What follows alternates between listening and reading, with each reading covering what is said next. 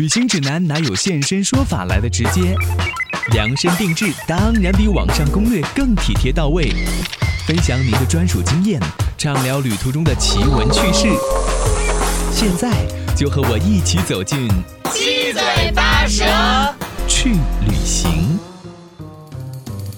各位来自全球的听友还有网友，你好，我是子聪，欢迎你收听今天的七嘴八舌去旅行节目。提到中东，你想到的是什么呢？是热情鲜艳的色彩，还是风情浓郁的美食呢？或者是石油，还是他们的宗教习俗等等？我们今天在节目当中会邀请阿拉伯古文明考古学者、画家、阿拉伯语翻译杨明威老师和大家一起来聊一聊他和中东的故事。欢迎你的收听。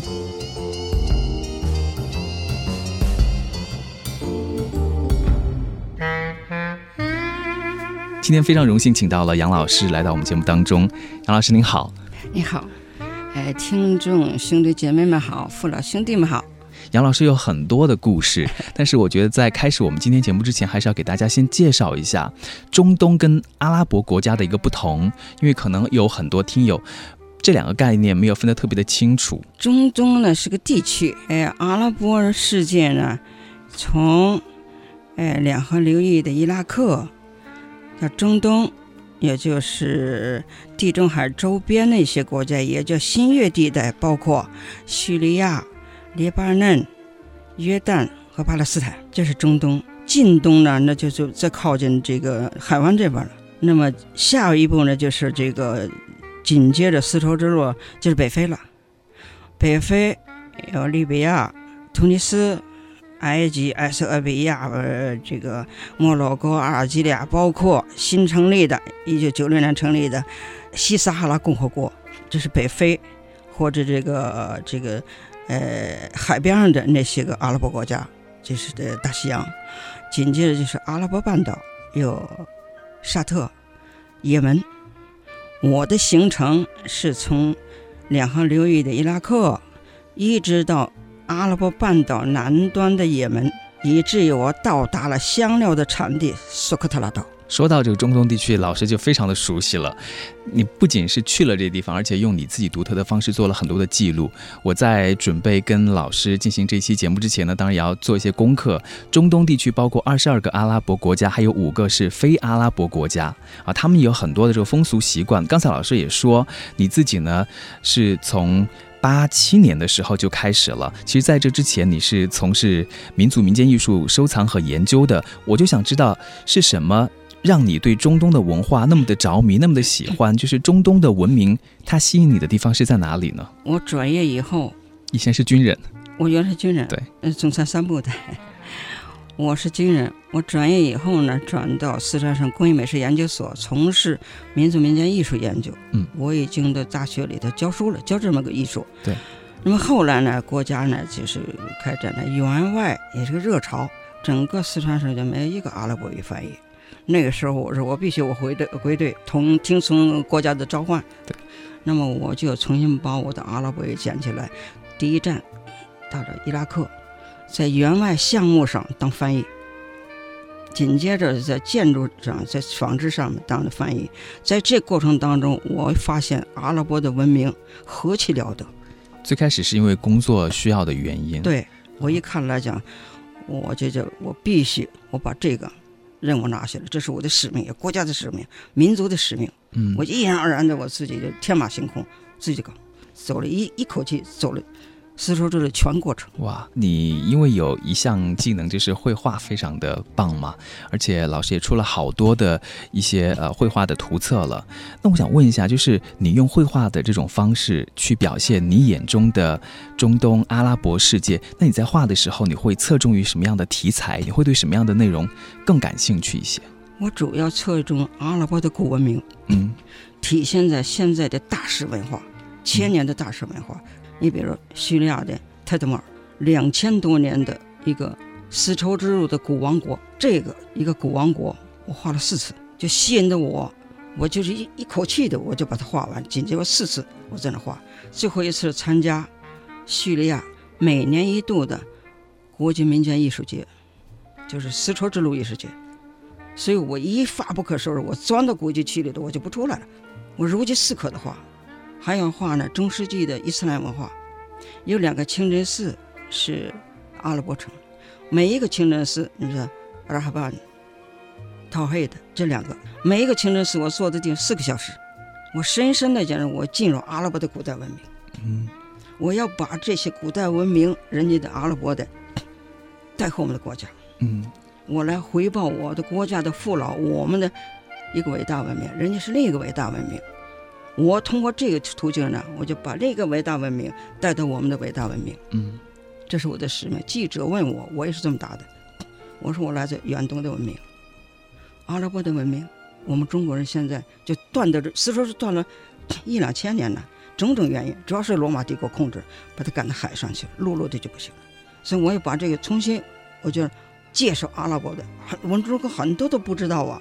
是不知道，而且阿拉伯这个中东地区，因为它的这个地理位置是非常重要的，呃，包括很多文化的传承、丝绸之路等等，都是需要经过这个地区，所以它的文化应该是非常丰富多彩的。主要是从纪元前后，罗马帝国就侵占了阿拉伯世界，嗯，就变成殖民地，紧接着就拜占庭，这是奥斯曼土耳其，紧接着法国，中间还有这个这个伊斯兰远征军，所以经过这么多的，就是。也可以说侵略吧，是，但是也给他们带来了文明，多层次的文明，吸引的我就是遍地的这个文明，就像露天大博物馆，一发的不就叙利亚来讲，我算待了八年，哇，八年的时间，西南北，南部到约旦的这个叙利亚边境，嗯，就是布什尔那个那古城堡，北边到土耳其边境，我画那个农民的牧民的那个土包房。老师的话里面，就除了你刚才说到的他们的那些寺庙啊、建筑啊、那种古堡啊之外，还有很多他们的人啊，这也是你很关注的一个角度吧？我被这个他们的古代文明，还有他的民风，我确实的就是如饥似渴的话，我忘我，有的时候要要屏住呼吸。哎，我说我怎么现在我才来画呀？嗯，这天黑的那么早啊，画画那个那这个瓦利特，就是发明阿拉伯人发明。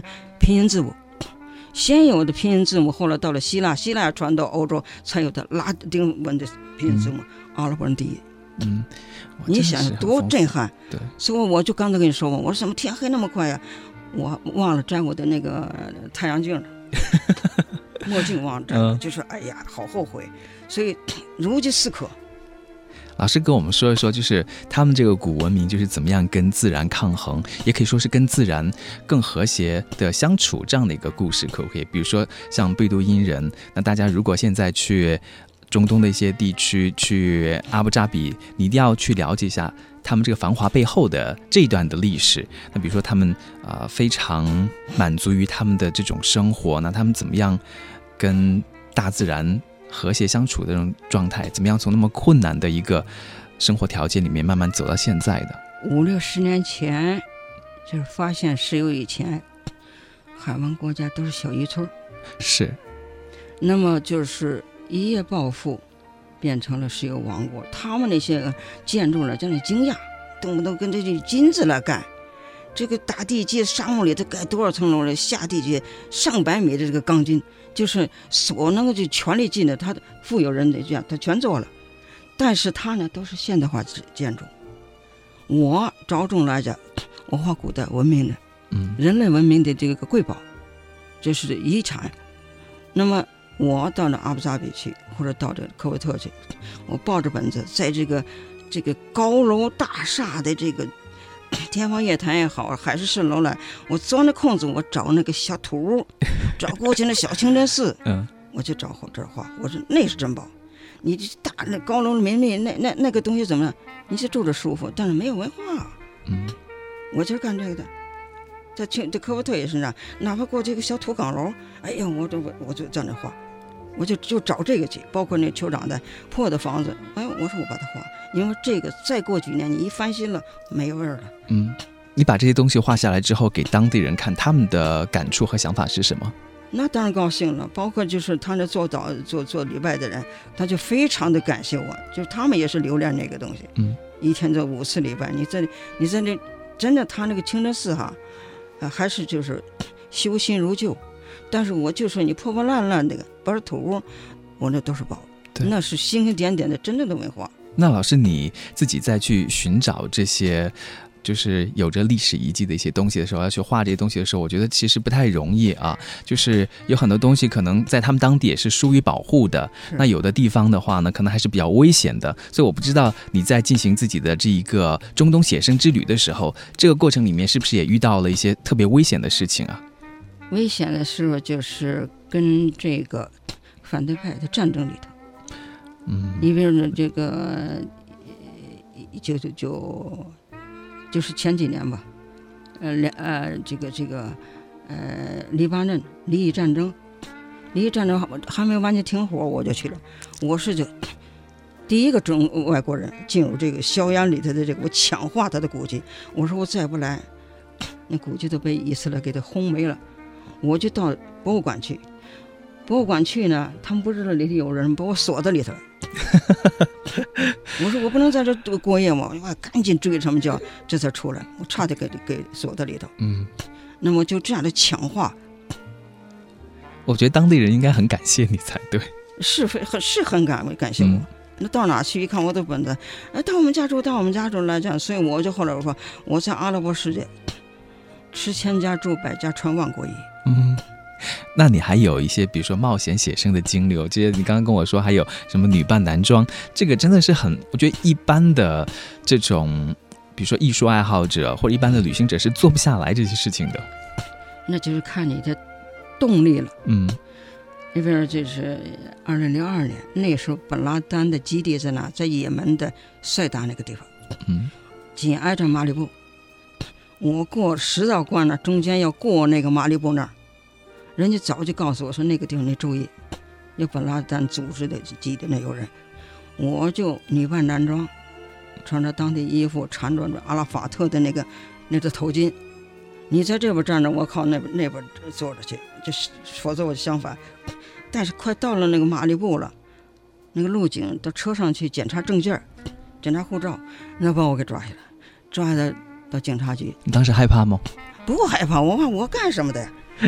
OK，我又不是间谍，当着警察局长就问你干什么的，我把本子一伸，我我就是那大模大样的，你把本子一伸，啊，你是画家呀？是啊，我就开始跟他用阿拉伯语对话了，你能不能给我画个像啊？啊，可以，我几笔给他勾了个肖像，哎呀，他高兴不得，我给你派车，你到那马上的大水坝去，到哪去？我说谢谢你，我说我自己自由一些，嗯，就他完了以后画完了以后又到南部去了，哈德拉姆。那是古代一个乡的国，就是这个单单的一个小小插曲儿。是，我不怕呀，我画画怎么着？本有本子就通行证。是，其实这样的故事有很多，有的可能是这个人为的阻碍，有的是自然环境的危险，对吧？是，自然环境也有啊。你像那狮子堡，就是叙利亚境内的，从南部到北部过那个丝绸之路的那个那骆驼商道。那个古堡就保护这个的，结果经过千年以后啊，已经破败不得了。我上到上边一看没有路了，连羊肠小道都没有了。我就这，它都滚石啊，坡的，我就趴在那个地上滚过去，抓住那个干草根和石头尖儿，一步就过去。底下都是巴拉河的那个深渊，你没退路了。等我走过去以后，就是滚过去以后，我坐在石头上。我自己拍了个照片，我证明我还活着。当时呢，就是一边滑着你走，一边讲安拉呀，让我活着回老家吧。这是一个冒险。老师，你不会有有的时候那种心有余悸的感觉吗？就是事后想起来觉得挺害怕的。这个我倒不怕，嗯，因为阿拉伯人呢，对我们中国人来讲高看一眼。那我想问一下，就是他们的那种信仰有没有影响到你啊？呃。说真的，我跟他们打成一片。嗯，到斋月的时候啊，我也我也把斋。到这个开斋节去做特拉维克八十拜，我也跟他们一块拜。所以我在那来讲，你不管是什么人来讲啊，我们都能打成一片。我给这个法典官 画了一个像，他赐给我的一个阿拉阿语名字，叫什么？他法特曼。他呢跟着阿萨德，就是反沙尔他父亲。他们同时在那阿布诺的，就是那个诺尔那个那个那个大清真寺一起做那个这个礼拜，就这事嘛我就跟他们打成一片。嗯，所以到哪去来讲，我穿着也是黑大袍，嗯我缠头巾，就这样子。我尊重他们人，我住在这一个朋友家，那老汉儿，我走的话，我出门进门，我我还跟他去销假请假，我那么尊重他们。人家说，他说杨，你经常跟我们联系，你放心，我们也放心。你不管到哪，你给我们打电话过来，就这么对我那么好。就完全把你当成他们的家人了。是，嗯那些哈妈是手车之乡嘛，那些元老嘛，老诗人呐、老作家，那个文人俱乐部，就说哎呀，就是妹子啊别走了，就住在我哈妈吧，有什么有我们，嗯就这样子。我在那搞了一个展览，水车那个呃那那公园里搞大型展览，嗯就跟当地人、艺术家全都打成一片，一家人一样。嗯我去扫扫院子，你说哎，妹子你扫吧，我们给你向安拉给你祈福。嗯。比如说我们在跟老外沟通交流的时候，会发现其实我们相同的那部分是更多的，可能有百分之七八十都是相同的，可能不同的是百分之二三十。但是当我们不了解这个地方，不了解他们当地的人的时候，因为未知会有一些恐惧啊，所以老师你写了一些文章，然后比如说什么妇女优先呐、还有好心的叙利亚人呐、等等，就是会让人看到就另外一个民族人民他们的那种热情，他们那种善良。我觉得这些故事会让我们对当地有更加真实的认识和理解，而不会想到中东的时候，就是会想到战争，会想到一些纷乱呐、等等。不仅仅是礼节，他们把我当成自己的亲人。嗯你比如说，就是打听个道儿，一个老汉儿颤颤巍巍的，我的女儿啊，从这儿走，带老远的给你指着路，快到了给你指路。他就叫叫你我的女儿。我的女儿还加个我的，OK，人家到哪去呢？走亲访友呢，都把我当成自己人，跟他们一块儿。我认识很多人，所以在那儿来讲，就不是说百分之二十，我说百分之百都跟他们融入在一起。百分之百。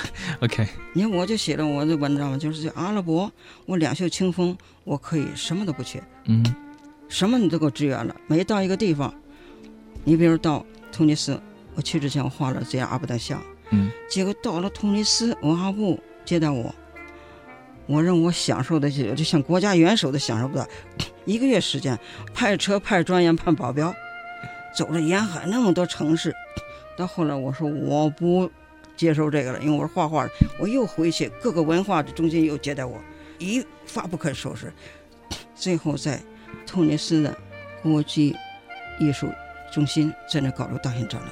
突尼斯离那那八十公里，很多人都到那去看我的展览去，包括我们中国大使馆的人。所以人家呢重视这个艺术，也重视我们中国人。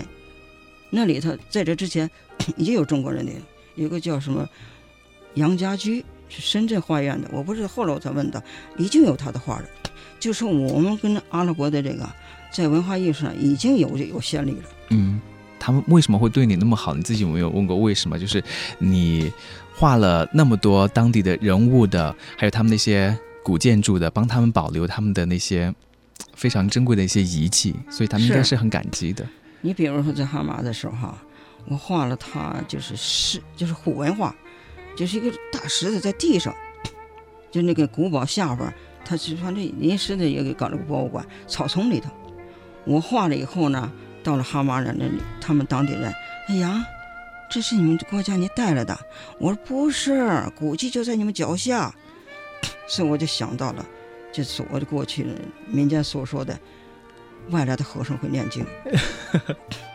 我就画那些，后来我啪展览拿出来，他们吃惊啊，嗯，有的他们都没去过，我们都不知道，你知道，对。就这种来讲，你反正有路我就走，而且那儿的人吧，你太远了以后呢，他有拿摩托车送你去，一直送到古堡上，嗯。当地人就那么好，你说我这个动力，我画人家东西那么感激，我画了以后呢，又回到我们国家宣传阿拉伯，这都是使命啊。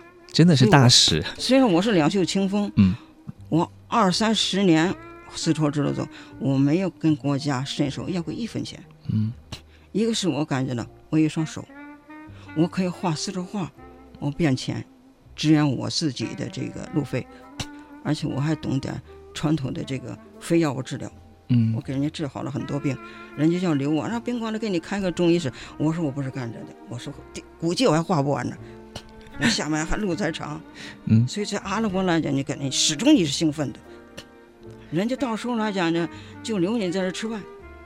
我这个展览开幕式，大家一起参加开幕式，排着队的邀请我的，嗯，我就说你们谁家有有有有画室我才去。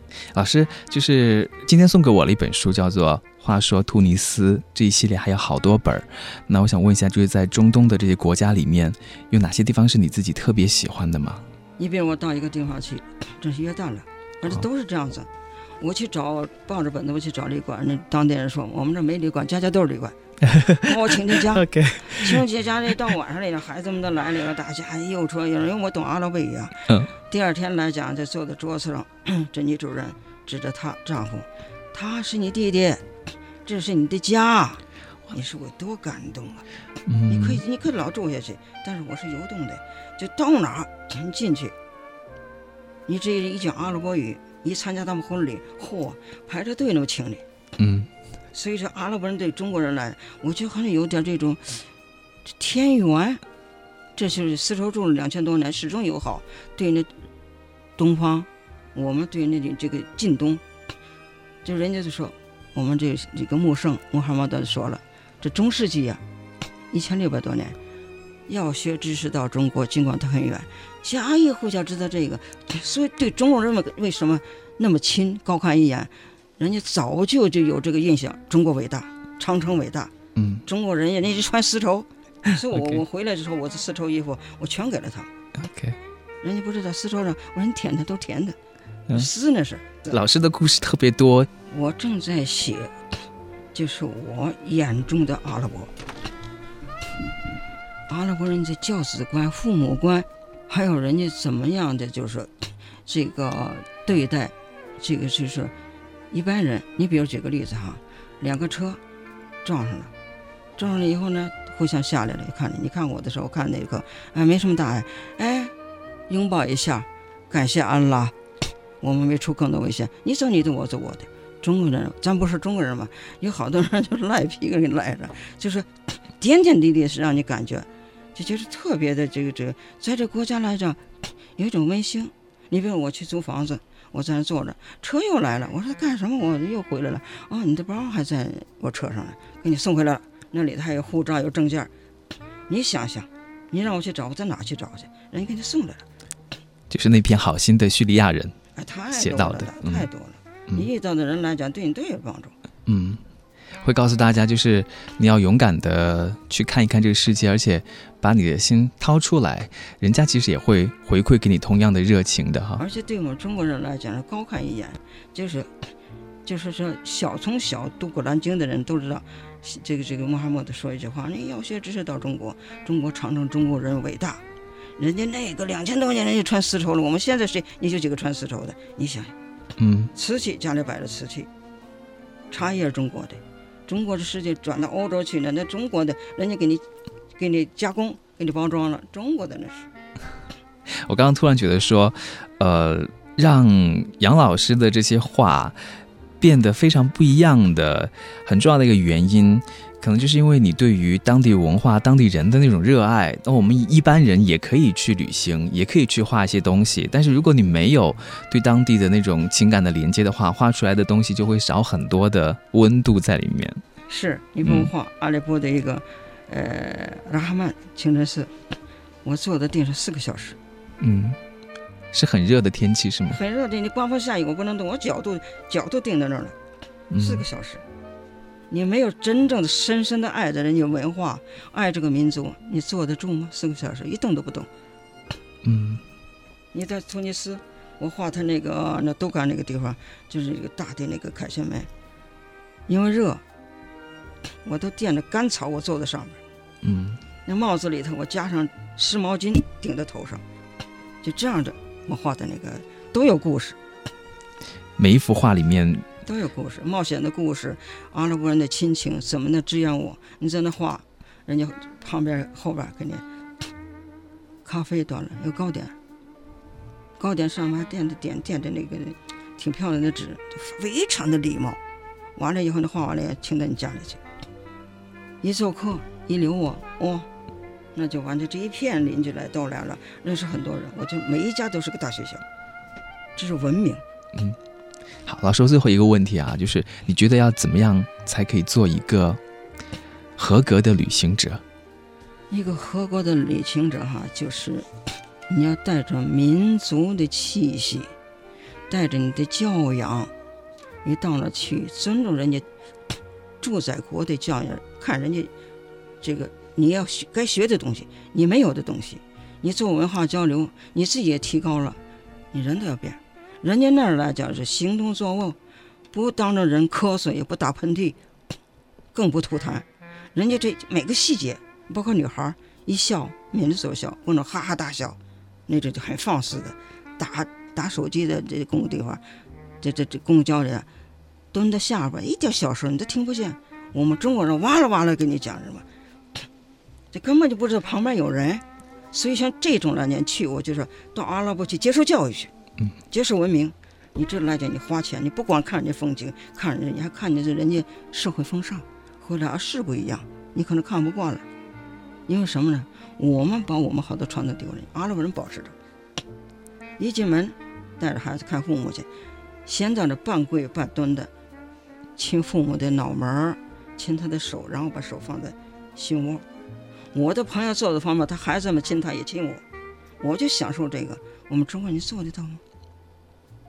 就是我们还没就没保持下来，他保持下来，通过丝绸之路，都互相，不管是货物。还有思想、感情、宗教、思想意识，都留下，人家保存下来。当然，现在是二十一世纪，然后整个世界都在发展，然后当中东地区呢，很多的国家也是发展的越来越快啊，让这个世界都觉得非常的惊艳。但是在发展的同时，也不要忘了把那些很优良的，在丝绸之路上面曾经闪过光的一些习俗，这些好的对人的那种真诚啊，对生活的那种。态度啊，怎么样让它更好的传承下来？可能和学习，可能是应该让我们好好的去再次的温习的吧啊！我也做一个这个使者吧，我也有这个义务，除了讲解绘画或者就是这个摄影作品，让大家呢了解这阿拉伯，做个牵针引线。那边来讲，希望呢，我们眼中的这中国还是多少年以前的小说里头的，现在文明。已经发达了，就中国经济力量，包括各方面，阿拉伯评价很高的。你看，这肯定中国人，人家这常规武器都是中国的，那我们淘汰下去了。你也门的每个人都被人想是中国的，所以我们要这叫叫要我们的自信心，我们中国强在哪？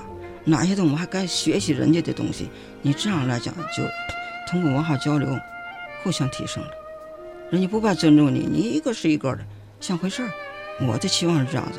我是被阿拉伯人感染了，我融入阿拉伯，我就好多地方，我就我学还没学够，都需要继续去学习好的这种古代的文明。好，谢谢你，杨老师。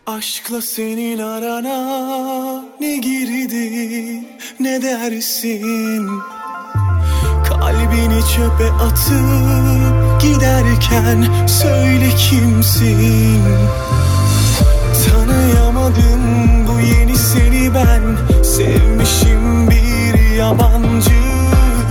Alışamadım bu yeni sana ben. Anladım.